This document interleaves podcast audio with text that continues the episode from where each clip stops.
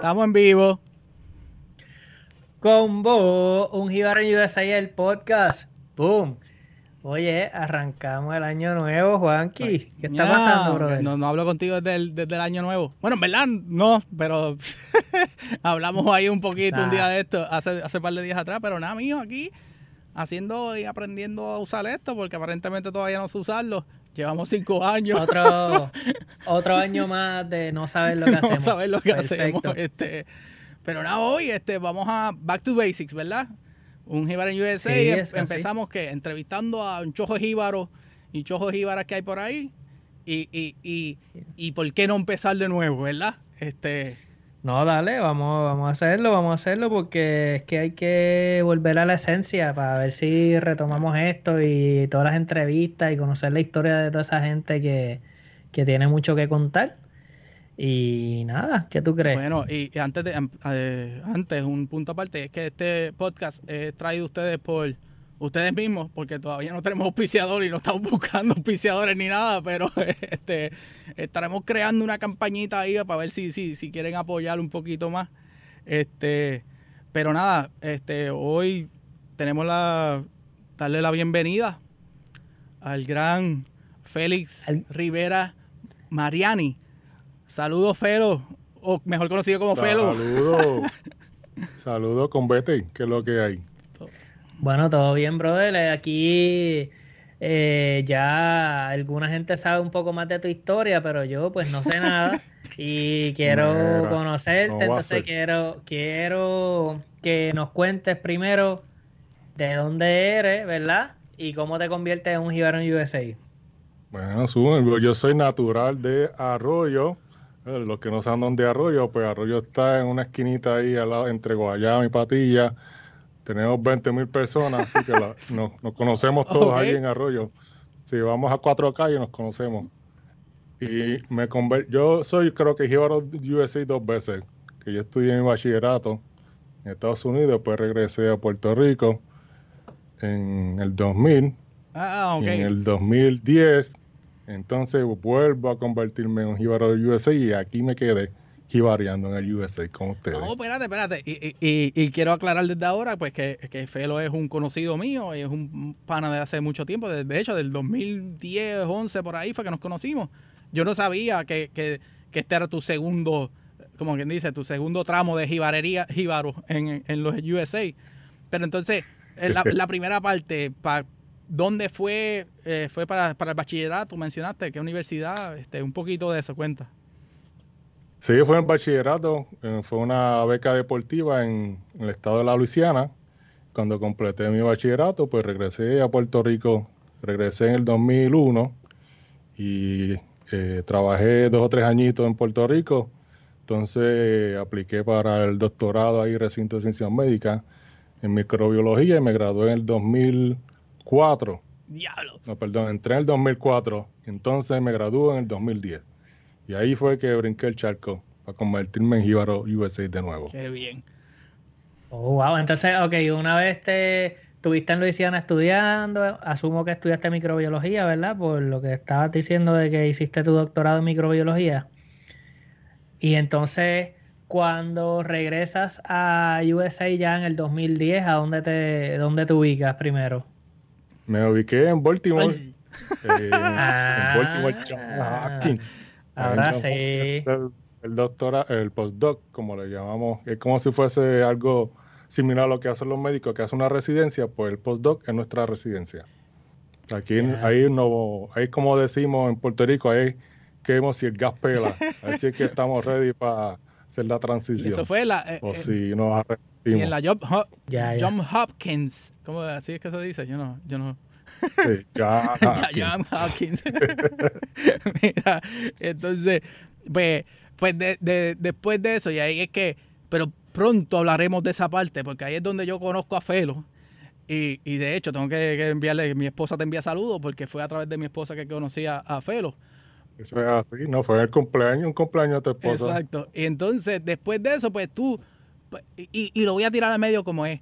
Felo se va cuando más, yo, por ejemplo, yo tenía un equipo los chupacabras y yo llevaba jodiendo al equipo de los chupacabras. Yo decía, mano, yo tengo este tipo que él, puede ser refuerzo nosotros, vamos a, vamos a incluirlo en el equipo. Otro boricua acá, otro jíbaro de nosotros. Dale. Y Felo, Hacho, sí, me voy para Miami. Y yo, no, me dejaste puyú. Ah, Pero, tiempo, tiempo, porque, ok, Felo dice que tenía una beca deportiva, pero nunca dijo que era lo que hacía. ¿Qué, deporte era? Ah, el béisbol, pelotero de chile derecho. Ah. Todavía me, da la piquiña. Lo único que no puedo ver mucho los juegos en televisión porque me aburro. Así que tengo que ver los playoffs que se ponen emocionantes. ya, ya. Entonces, por eso era que Juanqui lo querían los chupacabras, porque los chupacabras, explícale lo que son los chupacabras, porque no todo el mundo sabe. Pues, para, los que me están escuchando nuevo, en, Baltimore, yo vivía en Baltimore antes y nosotros teníamos un equipito eh, de la más el 99% eran boricuas, teníamos un gringo. Y entonces, pues éramos los chupacabras. Entonces, pues el equipo de nosotros tuvo sus altas y bajas, eh, mayormente bajas. Pero entonces estábamos buscando a esta persona, como que cabrón, si conoce algún boricua. Y yo, sí, mano, yo te conozco a uno que, que vive en Baltimore. Podemos hacerlo de esto, yo lo busco y, y, y, lo llevamos allá. Eso es lo de menos. Pero, anyways, este, te mudas de Baltimore y empiezas a, trabajar en mi, en, todavía estás en el área de Miami, ¿verdad? Si no más recuerdo.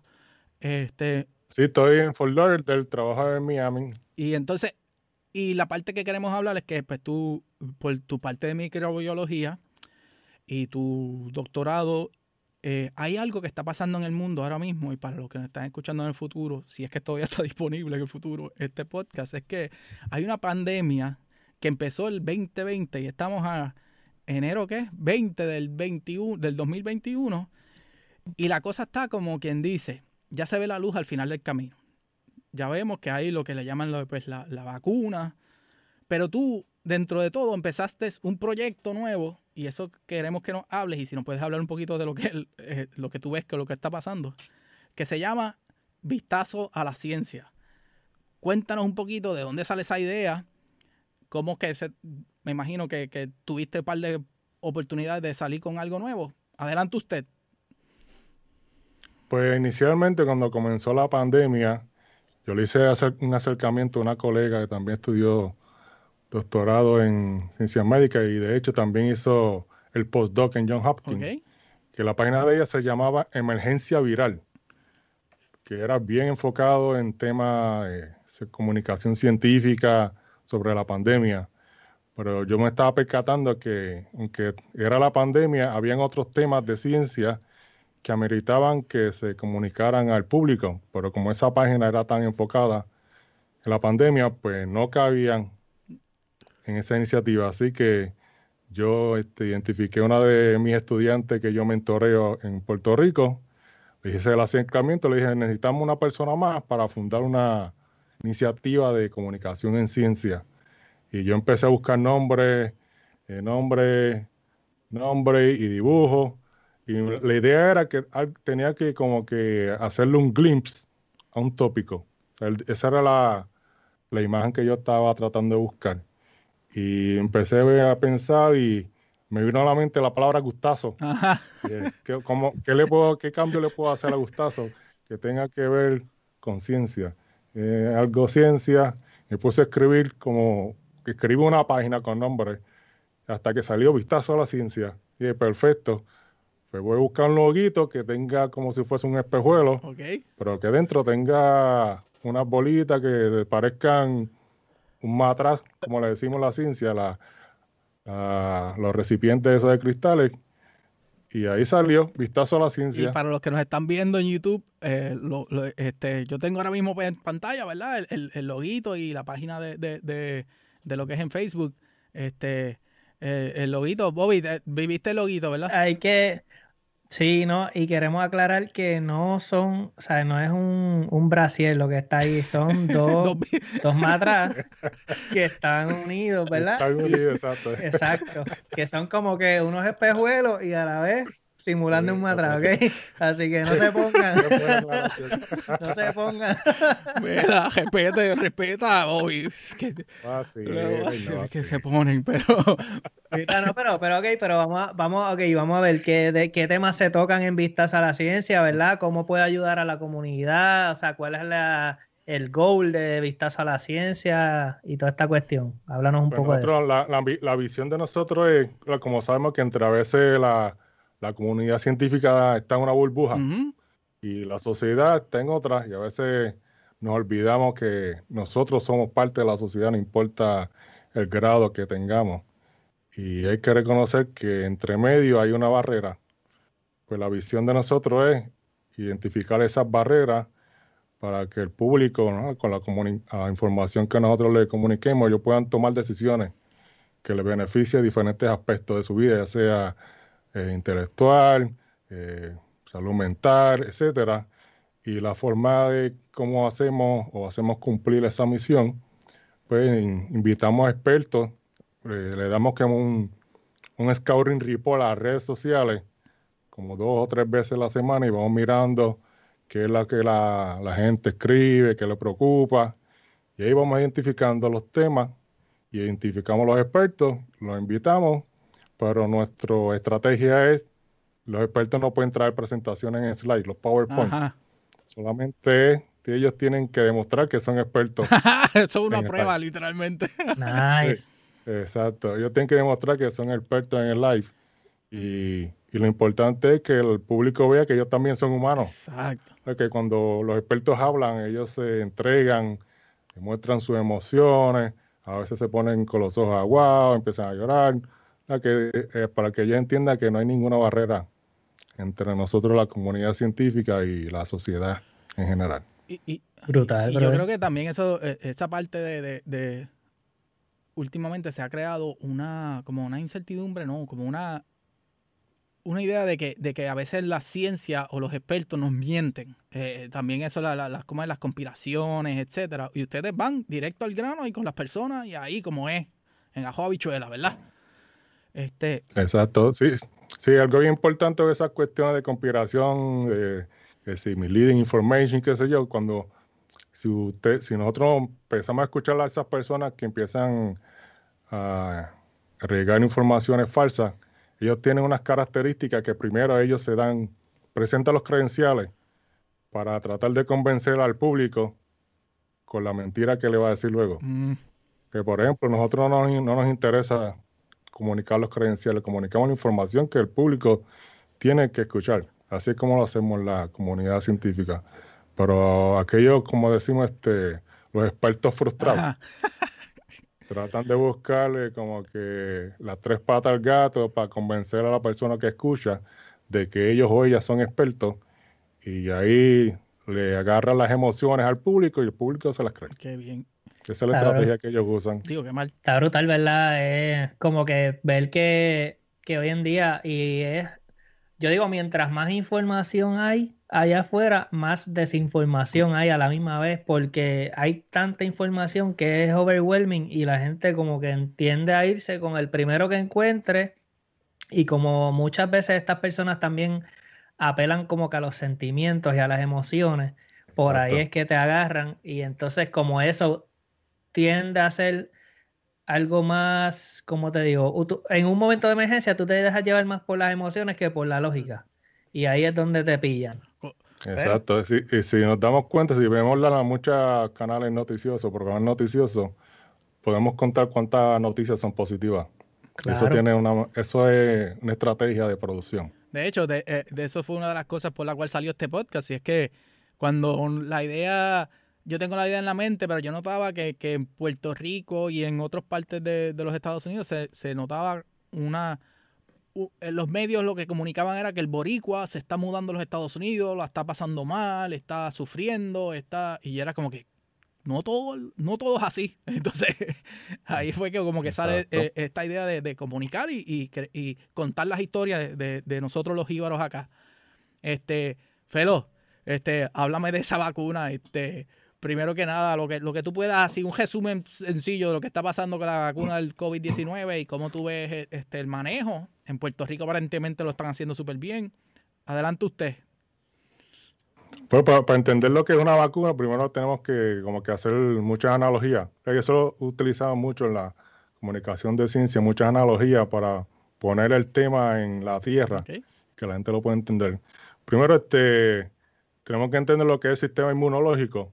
Y si pensamos en un ejército que tiene todos los, los powers de inteligencia, que si todos los tanques, todos los jets, pues podemos hacer la misma analogía con el sistema inmunológico. El sistema inmunológico tiene, podemos decir, Navy tiene guardia costanera, tiene los soldados que están en una esquina esperando que venga el charlatán para darle palo. tiene exactamente todo eso. Pero si le damos la información del enemigo al, ejército, el ejército va a estar ready para cuando ese enemigo venga. Pues eso es lo que es prácticamente una vacuna. Le estamos dando la información de inteligencia al sistema inmunológico. Tan pronto venga ese enemigo a nuestro cuerpo, el sistema inmunológico va a estar ready para darle tabla, como decimos en béisbol de campo. Dale tabla. Coño, yo, nunca lo había escuchado, yo nunca había escuchado esta aplicación así. Me sentí bien de chiquito y a la misma vez lo entendí. Yo me lo estoy imaginando, loco, me estoy imaginando el, Army Ready. y yo pensando, yo que diga Space Force, que diga Space Force, que diga Space Force y no lo no, sí, porque cuando uno le da un zoom in, uno le hace un zoom imaginario al sistema inmunológico, el sistema inmunológico tiene centros de comando. No sé si cuando nos da unas infecciones por los, por los eh, respiratoria y nos tocamos por aquí, sentimos como unos lomitos inflamaditos, pues esos son centros de comando y también debajo de las asilas, casi siempre cerca de las conjunturas hay unos centros de comando del sistema inmunológico, que muchas diferentes células del sistema inmunológico van ahí, intercambian mensajes y ahí deciden cómo atacar al, al microbio, al virus, lo que sea que esté invadiendo el cuerpo. Pues la vacuna que se está ya distribuyendo, pues eh, prácticamente lo tuvieron que hacer de scratch. Como nunca habíamos expuesto el coronavirus, pues estamos como que aprendiendo en el camino sobre el coronavirus, por eso es que vimos que muchas de las de las respuestas de salud pública, de cómo era mejor, si era con máscara, sin máscara, cuánta gente dentro de los interiores, etcétera, pues fuimos aprendiendo en el camino. Pues esta vacuna tiene una peculiaridad eh, que tiene como el, el, información genética. En la información genética podemos hacer una analogía como el teclado de las computadoras. O sea, la computadora no va a ser tres pepinos a menos que le demos a las teclas. las teclas tienen un abecedario y tiene unas teclas alrededor que le dan como que un power adicional a lo que le demos en las teclas, pues eh, uno de los códigos le damos dos o tres teclas y ese virus tiene una, una parte que el sistema inmunológico lo reconoce. Pero como el sistema inmunológico no lo ha visto, y muchas personas no lo han visto, pues entonces lo que hacemos con esa vacuna es, le damos dos o tres teclados, esa parte del virus, la ponemos dentro de una grasita que sería análogo como estos cuadraditos que tiramos en la lavadora, que uno los tira y la lavadora empieza y los explota. Exacto. Un pot, un pot. Exacto. Exacto. Pues ese, eso es prácticamente la vacuna. Está la, la proteína o el sistema genético que creamos con la tecla y se lo damos a la célula del sistema inmunológico y lo que hace el sistema inmunológico va a producir esa proteína, la reconocen y ya cuando venga el coronavirus a nuestro cuerpo, pues el sistema va a estar listo para darle tabla, como dijimos anteriormente. Diablo, bro. Digo, perdonando la palabra, pero diablo, yo me sentí como que, oh, de todo lo que he visto por ahí, me lo explicaste en ajo y bichuela. Ajá, Bobby. y una pregunta, ¿verdad? Se habla de que son dos, dos, dos fases, ¿verdad? De la vacuna. Eh, esto es una parte es como que para que el sistema la identifique y sepa cómo atacarla y el refuerzo es lo mismo o, o por qué es que la o por es que se hace de esta manera o siempre se hace así, ¿verdad? O sea, yo soy yo de medicina no sé mucho. Y es pues, como, el resto de la gente, ¿verdad? O sea, si quiero hacer quizás las preguntas, estoy tratando de pensar como pensaría el resto de la población, ¿verdad? Exacto, exacto.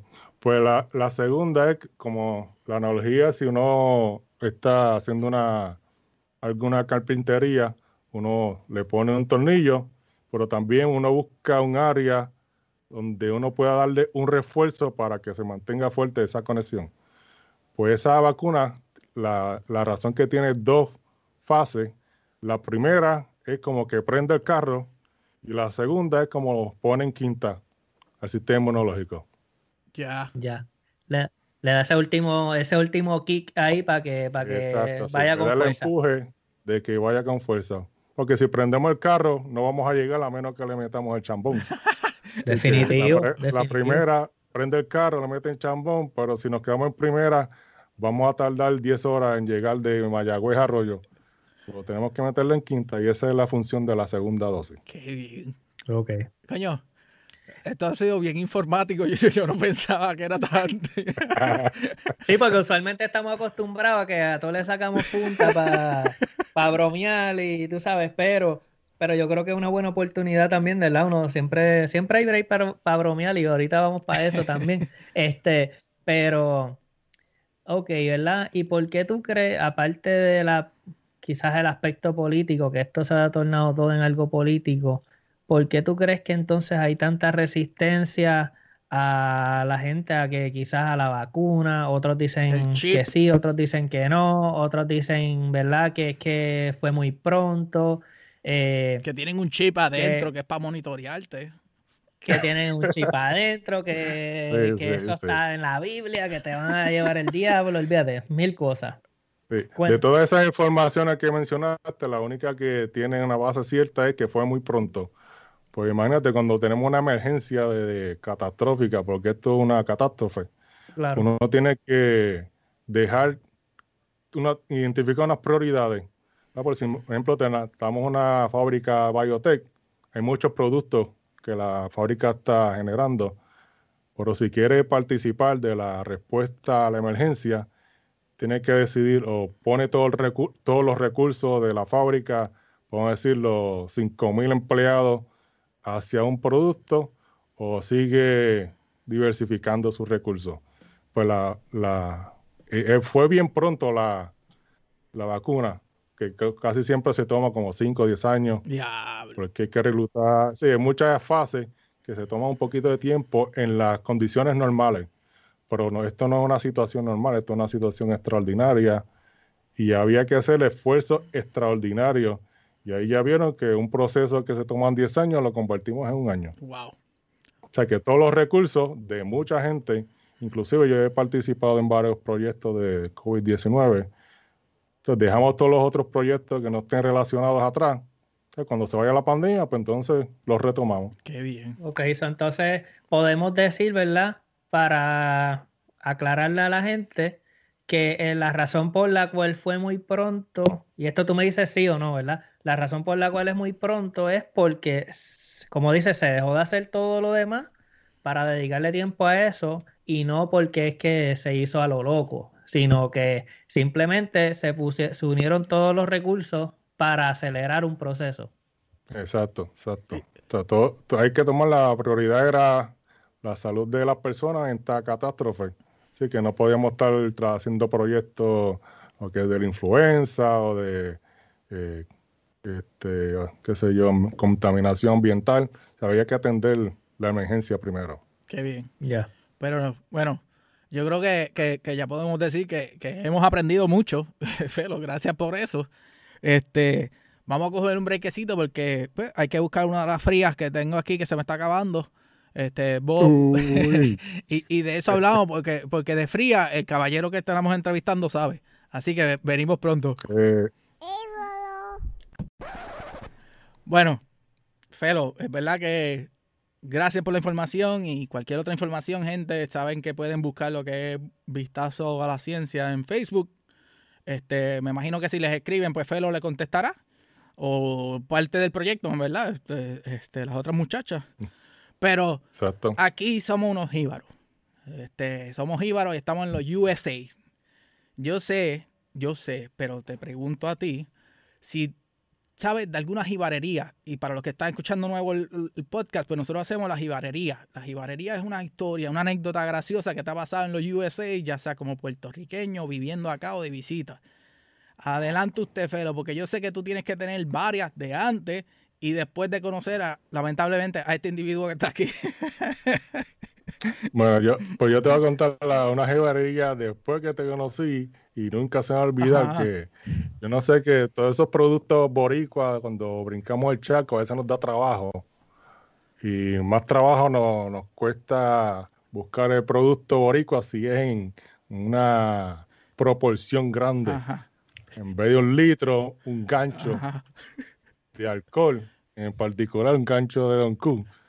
Y me acuerdo que en una escalera estamos llegando con ese gancho de Don Q y un caballero por ahí se le cayó el gancho de Don Q. Ay, bendito, no, por, me poco, por poco lloramos por, eso, por un gancho. Nunca yo había llorado porque se haya roto un recipiente de cristal. yo estoy aquí, ya quiero llorar. Pero, tengo que aclarar, porque ya me empezaron a tirar en medio y es que era una bolsa de papel. Entonces, la bolsa de papel parece que, dentro de, eh, cuando la movimos, o yo no sé, recuerdo si fue en el carro o algo, parece que se mojó un poco por debajo. Y pues, eh, eh, al fin, pues cojo la bolsa de papel, sigo caminando y de repente yo escucho, siento aquello un vacío. Se siente el vacío y el... Y de hecho, eh, para los que están escuchando, pues eso fue en Baltimore. Y es que este, yo puedo más o menos manejar y yo sé que donde yo vivía en Baltimore, después cuando conocí a Felo, pues nosotros estábamos relativamente cerca, había que correr eh, un par de minutos, como 20 minutos, pero Felo vivía en la ciudad. Y pasaron ciertas situaciones en la ciudad de jangueo, bueno, este, alguno otro que te, haya pasado que tú digas como que por culpa de estos individuos me meto unos líos a veces. No, el que, uno que me acuerdo, no, no sé si te acuerdas que teníamos que llevar a Eduardo a la casa allá a Baltimore County y no encontramos, ¿te acuerdas los zip cards que uno rentaba con la tarjetita, le ponía la tarjetita del cristal y se abría la puerta? Pues no encontramos carro, lo que encontramos fue una pick-up y nos metimos ahí en salchicha al frente de la pick-up. el, el, el, viaje se nos hizo larguísimo, que teníamos una una agenda los tres. Y no sé cómo, cómo llegamos para donde Eduardo y cómo regresamos. para donde Eduardo. Estos son, estos son los profesionales de la este punto. Los profesionales y ahora que eh, este, espérate, espérate. Espérate. Tú mencionaste a Eduardo. Y para los que han escuchado desde mucho tiempo atrás, Eduardo fue uno de nuestros este, entrevistados. Pero yo creo, este, Déjame hacer algo aquí rapidito, a ver si me sale. Eh, sí. Va, a confirmar la información. Sí, que tú acabas de tirar algo ahí al medio y quiero que todo el mundo esté en la...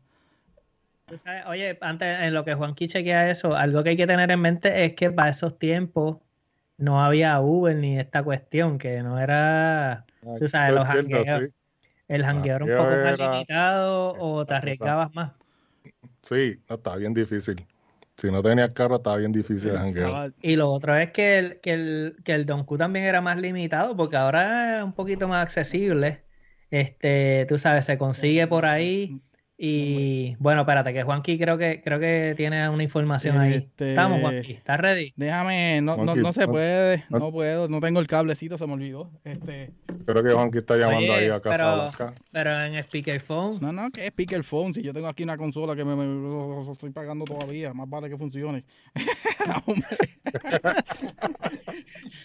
bueno, pues vamos a seguir este, estirando un poquito porque Juanqui me dijo que tú eras el hombre que siempre tenía medalla en Baltimore cuando nadie tenía medalla. ¿Cómo tú lo hacías para cómo tú lo hacías?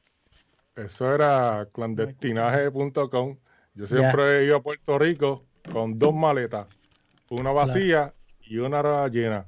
La que estaba llena era con mi ropa y la que estaba vacía era para traer todo ese cargamento de medalla, pitorro, todo lo que uno no encuentra en Estados Unidos, yo lo metí en esa maleta y tenía, yo tenía de todos los pitorros, todas las medallas, tenía hasta galletas bimbo.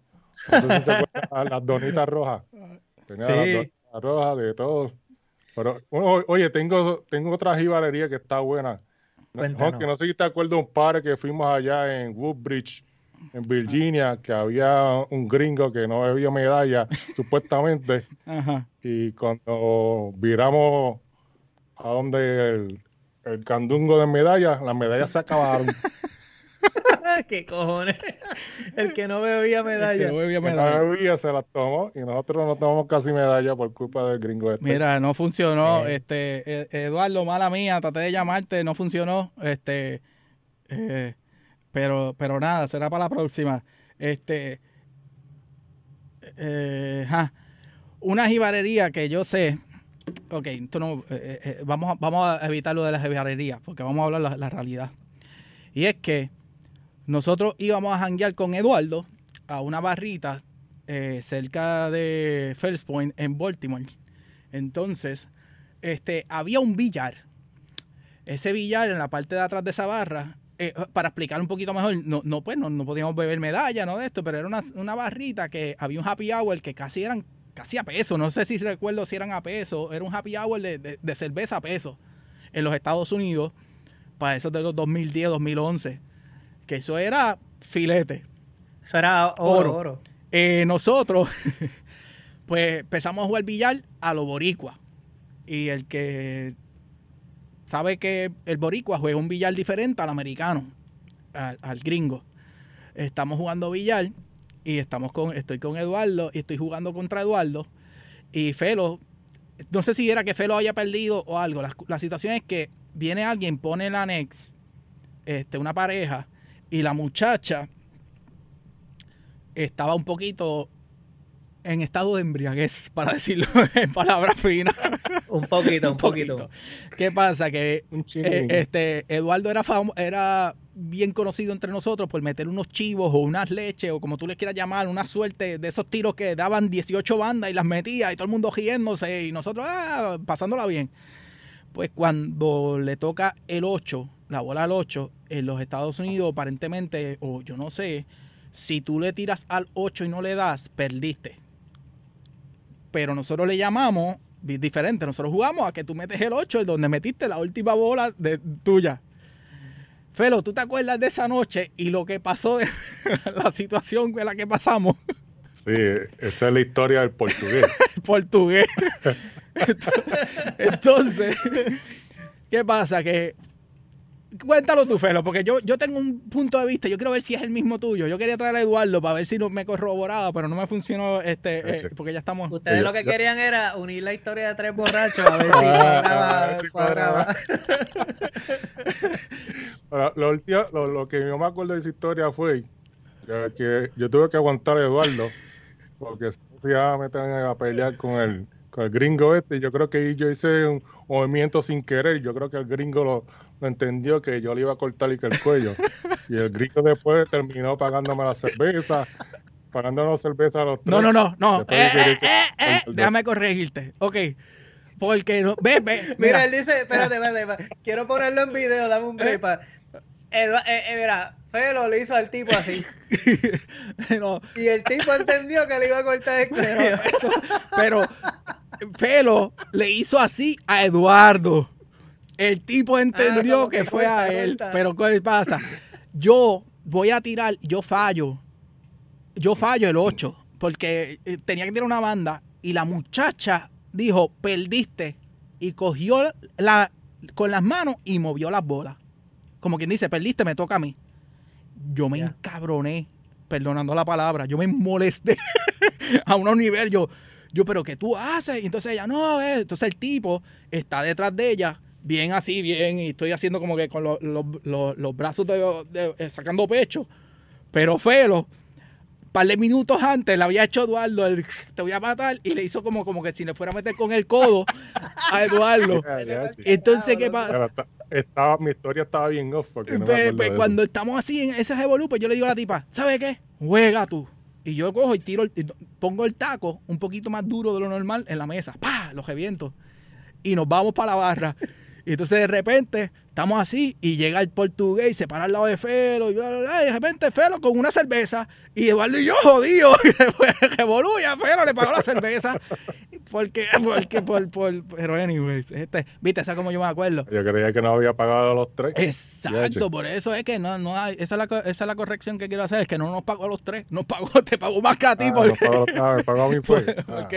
pero esa era la parte que quería intentar este tener a Eduardo en la llamada para corroborar porque ya hay dos historias diferentes este, de la borrachera, que técnicamente quizás esa fue la misma noche que tuvimos que llevar a Eduardo allá arriba. Yo creo que yo creo que esa fue esa misma noche, sí.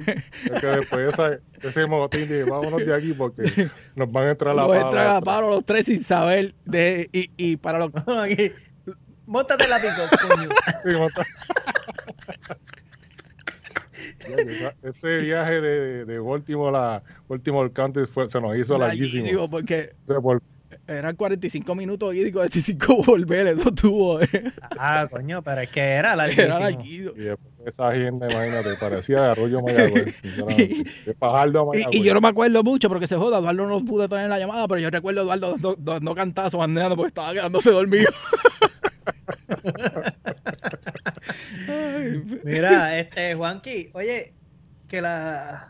Me di cuenta ahora que te cambiaste la gorrita. ¿Qué pasó ahí? ¿Y esa Ah, gorrita? viste, mira, no, no nos auspicia todavía. Esperemos. Ajá. Este, Pero esa, esa gorra es diferente a las que todo el mundo tiene por ahí, ¿verdad? sí, pues, pues la cervecita que nos gusta, a mí a Felo, y Felo contó que las traía en maleta y yo creo que hasta... A mí también me gusta. eh, como pues que... eso que nos gusta, yo dije, este... Mira, mira, mira, Bobby con medalla allá en, en Atlanta. Eso, eso es. to- Diablo, la está rindiendo si llega a ser la misma acá. No, no, no. Fue que me regalaron en Navidad. Este, esto es gracias a, a mi conexión con el mundo de los cigarros. Oh, Eh, un pana me trajo, me envió una cervecita y yo le envié unos cigarros ah, ahí para. Ella está haciendo tres. Bueno. Trueque, trueque. Pues esta, esta gorrita, este, pues estamos hablando de borrachera. Pues tú sabes de esas borracheras de las pandemias, cuando tú te estás dando tus cervezas y ya estás a punto de dormirte y te da con entrar a las redes sociales. No lo hagan. Ajá. Este, No- normal. normal. ¿sabes? Tú entras a las redes sociales, ves en un anuncio, dices, diablo, esa gorra está bien brutal. Y terminas gastando casi 50 dólares más el shipping and handling por, por una gorra y, y una t-shirt que tengo ahí guardada. Y, y después desgraciado de Bobby me dice, pero esas son las que regalan en la justa. y yo, mira, ¿Viste? Yo la vi y dije, bueno, Juan, pero no jodas, esas son las gorras que dan en la justa y tú gastaste 50 Chacho pesos. mío. No, pero, pero este, eh, recuerde gente, si, si, si se meten en las redes sociales, bloqueen PayPal o algo, porque después de esa agenda a veces uno llega. No, y lo lindo es que yo no me acordaba y al otro día yo como que PayPal, un email de PayPal. Y cuando miro, yo anda para Era verdad, yo pensaba que lo estaba soñando. pero, Yo, yo, fíjate, a mí en verdad no me pasa tanto porque ya últimamente no estoy cogiendo la tan, tan heavy. Pero he visto para la gente que pone como que el mi yo borracho le regaló algo a mi yo sobrio. Como que, "Venga, cabrón, Tú te lo mereces. ay, ya, ya. Tú estabas fuerte. Bobby, Bobby, de vuelta al podcast, de vuelta al podcast. Mira, pero yo creo Ay, que Cristo. ha estado bueno esto y Ay. nada, vamos a ir pasando ya a lo que es un poquito, ¿verdad? Quizás más serio otra vez, que es lo que le llamamos el consejo jíbaro. Aquí, ¿verdad? Le preguntamos a Felo eh, que ya sea en el aspecto profesional o en el aspecto, ¿verdad? De, de lo que es eh, su, su nueva faceta en, en lo que es vista, eh, vistazo a la ciencia y todo esto. Eh, ¿Qué consejo se le puede dar a la gente? También puedes hablar otra vez de lo que es la vacuna, esa mala informa- eh, desinformación que hay, ¿verdad? Que toda esta cuestión, o sea, es, la, es recomendarle a la gente, darle un consejo eh, dentro de esas dentro de esos temas que te, que te parezcan. Bueno, un consejo del aspecto profesional, yo creo que es bien importante que entendamos que la salud mental de nosotros es vital. No solamente vernos fit, vernos cangri, que lo- el suéter se nos rompa y toda la ropa nos quede en shape, pero que la salud mental de nosotros es fundamental. Y una, y siempre una de las estrategias que hago con los estudiantes es ver los valores, cuáles son los valores que me hacen a mí tomar ciertas decisiones. Por ejemplo, si vemos los valores de esa gente que se pasa compartiendo informaciones falsas, pues son unos valores medio shaky o quieren verse lo más que saben en las redes, o son unos narcisistas, o son este, unos frustrados que quieren hacer frustrar a las otras personas. Cuando uno pone los valores en su sitio, se nos hace tomar decisiones más fáciles y se nos hace identificar personas con las que podamos compartir valores semejantes. Porque es bien difícil, si uno eh, hace las cosas legalmente, compartir con una persona que lo hace todo, todo lo contrario, no se siente como que incómodo. Pues ahí es donde vienen los valores, a tener todos esos valores hechos y derechos, siempre reflexionar sobre esos valores, cuáles son los valores, por integridad, honestidad, familia, etcétera. cuando uno pone en línea, uno sabe cuáles son los valores que uno puede tomar en algunas decisiones, en unas situaciones. Ah, por ejemplo, si uno va a ayudar a una persona en la calle, pues uno tiene que poner como que intercambiar los valores. Exacto. Pues, compasión, pero también tengo que poner familia, porque si tengo cinco pesos y esos cinco pesos era para echarle gasolina al carro, para yo llevar a mis hijos a la escuela, pues ahí tengo que tomar una decisión y es que entonces los valores se intercambian. Pero si no practicamos los valores, pues ahí le damos cinco pesos a la persona que no necesite, pero se nos olvidó que la familia de nosotros necesitaba esos cinco pesos. Exacto. Y ellos son prioridad. los valores bien importantes. Qué bien. De show, de show. Eh, yo quiero decir, porque Felo dijo algo y la salud mental nosotros lo hemos este, tocado en este podcast de, eh, este, desde el principio. Y, y mencionaste algo que, que, que, me asustó un poco, y es que pues, no, es, no es tan importante o sea, estar fit o romper las camisas. Acuérdate que también se pueden romper las camisas por otro, porque si sigues creciendo y creciendo por la pipa o la de esto, se la vas a embaratar por otro lado. o si tiene una mascota que le gusta comer el bolsillo. Como eso, oye, vea, que eso del bolsillo, porque ya, ya, son un chistecito este un chistecito y necesito Sí, sí, pero mira, pero antes de eso, a mí me gusta, a mí me gusta, y tengo hambre, pero iba a comer, pero mira. Déjame contarle, déjame contarle esa jibarería, esa jibarería está pero mira, esta jibarería, escucha. tengo que contar. mira lo que tengo. Cuéntala, cuéntala, mira el dulce que tiene ahí, Tronqui. Y exacto, el dulce. Aquí tiene una mascota que tiene el nombre de ese dulce y por alguna razón extraordinaria le gusta romper los pantalones de las personas que se le sientan al lado.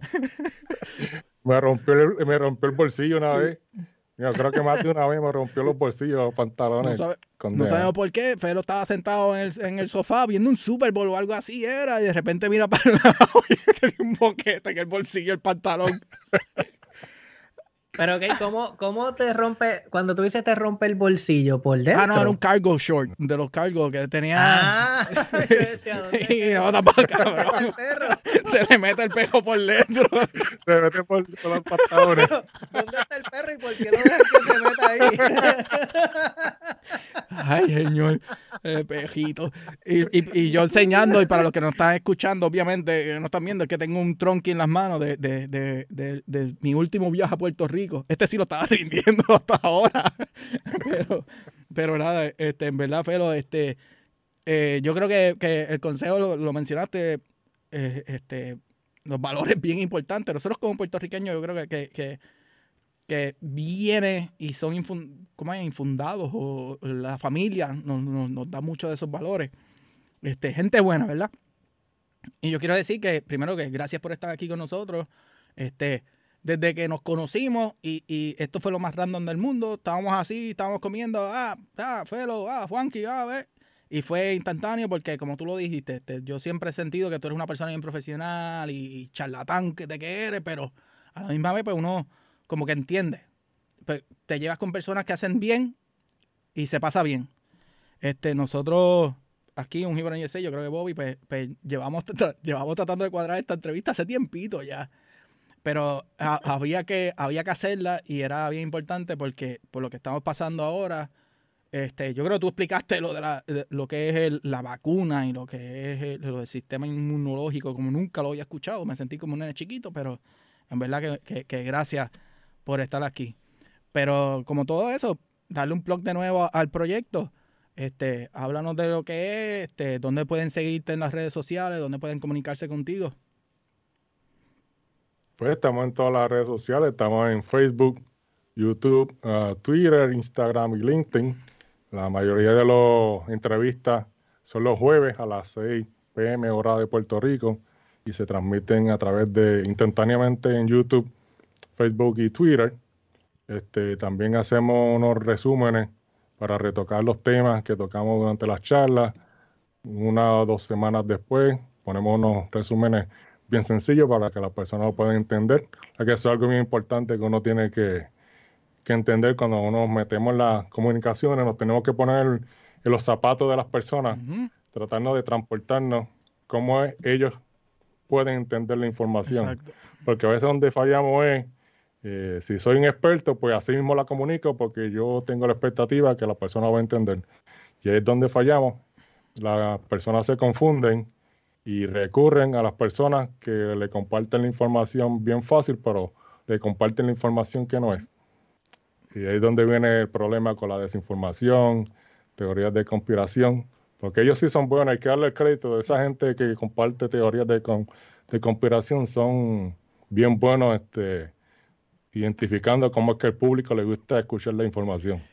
Eso es lo único bueno que tienen. y, y, gente, yo no sé si ustedes saben este truquito, y, es que muchas de esas páginas de internet que ellos te ponen los links, ellos te dan a veces una, eh, ah, estas son las 10 razones por las cuales esto es, nos van a poner un chip. Entonces te dan una razón, te dan un anuncio y después te dicen next. Y tú tienes que darle next para poder ver la, la, próxima razón y te dan un anuncio. Y después tienes que volver a darle next para poder ver. Cuando tú vienes a ver, lo que ellos están haciendo es un, es un mecanismo de que mientras más next tú le des, más información tú recibes, y lo estoy haciendo entre comillas mal, lo que ellos están recibiendo es ads, ads, ads, hits, hits, hits. Y es, es, es, una, es una manera de, de, de, de, será verdad, será de esto, pero es como que todo está destinado para que tú termines dándole a esas 10 páginas next. Y, y, sí, tú le estás dando, tú le estás dando tráfico a esa página inconscientemente, o sea, estás aumentando su, su tráfico lo cual hasta cierto punto está, estás ayudando a que genere una credibilidad Donde no existe, sin saberlo. Este... Otra cosa que, tienen que tener en mente es que, por ejemplo, en, las redes sociales específicamente, eh, cosa que tú leas y que des clic, te van a empezar a salir cosas más relacionadas a ese tema. Por lo cual tú e, eventualmente te puedes hasta convencer tú mismo porque te sigue saliendo la misma información, porque es que si le diste clic a ese y le diste clic al próximo anuncio que te sale del mismo tema, aunque sea mentira, todo lo que te va a seguir saliendo es la misma información errónea, falsa, eh, tú sabes, inventada. Pero como la, así funcionan las redes sociales, ellos, o sea, a lo que tú le des like y a lo que tú le des clic, es lo que te va a enseñar, porque ellos lo que quieren es mantenerte en ese círculo, ¿verdad? De, que tú estés ahí activo, engaging en las redes. Y así funciona. Aunque sea cierto o falso, a ellos no les importa porque no, no les afecta. Y funciona porque mira la hoja que tengo puesta, porque mm. Eso, Exacto. sí, y ahora que mencionan eso de, los click click, y, y, siempre le decimos a las personas, siempre que vean una información de conspiración, no la pueden compartir porque una de las estrategias para sacar de concentración esa información de conspiración es que no se comparta, es quitándole la gasolina. Exacto. O sea, la gasolina de esa información es, yo la comparto, ah, déjame compartirla con esta persona para que me lo explique. Aunque uno la quiere explicar, pero ahí se sigue el ciclo, sigue el ciclo. Y yo le digo a muchas personas, yo te lo explico, pero no me comparta ninguna, ningún video de YouTube que viste medio raro, porque me estás haciendo, nos estamos haciendo cómplices del círculo de la cadena de conspiración. Estoy 100% de acuerdo. Pero eh, este episodio lo pueden compartir y, claro, claro. y, si ven a Felo hablando de bojachera, pues lo pueden, se lo pueden reenviar y preguntarle. sí, es verdad. Es que, llamar a Eduardo para que escriba. Eduardo va a estar. Hay que hacer una intervención, un clip aparte, eh, aclarando esa, esa situación. La que dé su versión. Lo que queremos es ver si cuadra. Eso es todo. yo, yo, esa es mi asignación. Yo voy a poner un videito de Eduardo contestando. Este, bueno, no, pero ya entonces creo que ya saben, gente, eh, Facebook, YouTube, Twitter y LinkedIn. Ahí está eh, lo que es Vistazo a la Ciencia, los pueden encontrar. Eh, ¿Quieres al, compartir alguna otra red, decir algún otro mensajito antes de que nos vayamos despidiendo? Pues importante que todavía la, pandemia sigue, en que nos vacunemos, tenemos que seguir continuando con las medidas de prevención, utilizar la mascarilla, si vamos a ir a algún lugar, si vamos a ir a un lugar que tenga que tener interiores, pues hay que pensarlo más de una vez si vale la pena ir a ese lugar interior. Si tenemos que ir, pues utilizar la mascarilla, la mano a las manos frecuentemente, distanciamiento social, lo que nos puede tocar a cualquiera. Allá vemos que por lo menos en Estados Unidos cerca de medio millón de personas lamentablemente han fallecido y si ponemos eso en perspectiva, medio millón es desde, si hacemos una línea vertical de San Juan Arroyo y removemos la parte este de Puerto Rico, eso es cerca de medio millón de personas, para que vean qué tan impactante ha sido la pandemia. Y si incluimos todos los países que ha impactado, bueno, todos los países, no, déjame corregir, el planeta entero. Exacto. el planeta entero, inclusive hasta Antártida, llegó la pandemia. Wow. Wow. Oye, este, Félix, perdón que te interrumpa. Algo que, por ejemplo, una duda que yo tendría. Yo voy a un restaurante, ¿verdad? Es cerrado. Te obligan a entrar aquí, por ejemplo, no te obligan, pero te, te que entras con la mascarilla. Pero una vez tú estás sentado en la mesa, te remueves la mascarilla, pues porque estás en un restaurante, vas a tomar o vas a comerte algo. ¿Esto es algo efectivo o realmente no estás haciendo nada positivo con entrar con la mascarilla, pero una vez te sientas, estás sin mascarilla, el lugar está cerrado, ¿verdad? no hay ventila, ah, no hay aire fresco. ¿Qué tú opinas de eso, verdad? Basado en tu expertise. Pues lo, por lo menos lo que hacemos mi esposo y yo, si vamos a ir a un restaurante que no estamos familiarizados, pues nos tomamos la precaución de mirar fotos de cómo están organizadas sus mesas, y el website de ese restaurante han puesto información relevante con la pandemia, que vamos a estar implementando estas medidas, etcétera, y se las vamos a exigir.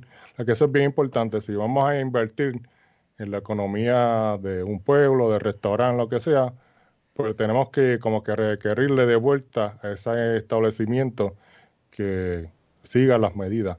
Pues si el restaurante tiene sus mesas separadas, pues aunque sea interior, pues aporta un poco, ¿verdad? Que sea preventivo contra la pandemia. Porque si todas las mesas están al lado, que tú chocas con la persona que está detrás, pues ya hay un poquito de, preocupación y tenemos que pensarlo más de una vez si vale la pena comernos ese steak medium well en ese restaurante que estamos ahí todos arrinconados como salchicha o eh, esperar porque si si hay distanciamiento social en esos restaurantes, pues hay que esperar un poquito, porque hay menos capacidad.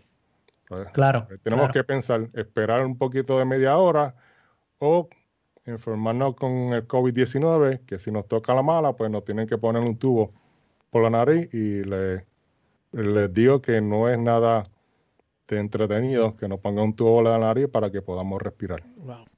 Definitivo, brother. Este, bueno, Juanqui, ¿quieres decir algo más antes de que nos vayamos despidiendo? No, no, este, gracias Feli por, por, Felo, por, por, esta entrevista y por, por, por ah, mantenernos en, ¿cómo es? Derechito, la, información, lo, real, lo que está pasando. este. gracias a ustedes, gracias a ustedes por la oportunidad de compartir con ustedes la jibarería. aclarar las historias porque me, ya me di cuenta que mi historia estaba un poco. porque aquel tipo todavía no te da una cerveza a mí, Eduardo. Te la digo a ti, anyways. Ah, yo creo que, yo creo que me pago, ah, pues a lo mejor me pago más de una. Oh, oh pagó las tres y pero se las bebió las tres porque no lo dudo, porque en aquellos ah, tiempos. yo creo que eso fue. Yo creo que eso pero nada, este, un millón de gracias, gente. Este. Eh, se pueden comunicar con Felo a través de sus páginas de internet. Este, nosotros eh, empezamos este año como que con mucha energía y es que, que sí, queremos que este año sea, sea return to the basics, como lo llamamos.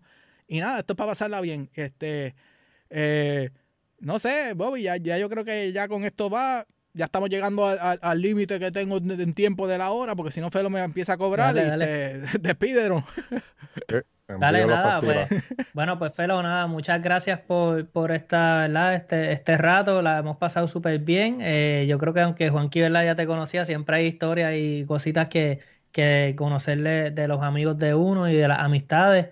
Eh, y nada, te, felicito por, te felicitamos por esta iniciativa que estás haciendo. Es importante que la gente también reciba la información de la manera más sencilla y más fácil para ellos interpretarla. Y te deseamos mucho éxito. Así que nada, combo, estamos de vuelta. Eh, nunca vamos a saber lo que estamos haciendo, pero nunca nos vamos a quitar. Eh, recuerden entrar a la tiendita y venimos con muchas cosas buenas para ustedes. Así que será hasta pronto. Hashtag un USA. Check it. Hashtag un USA. Check it.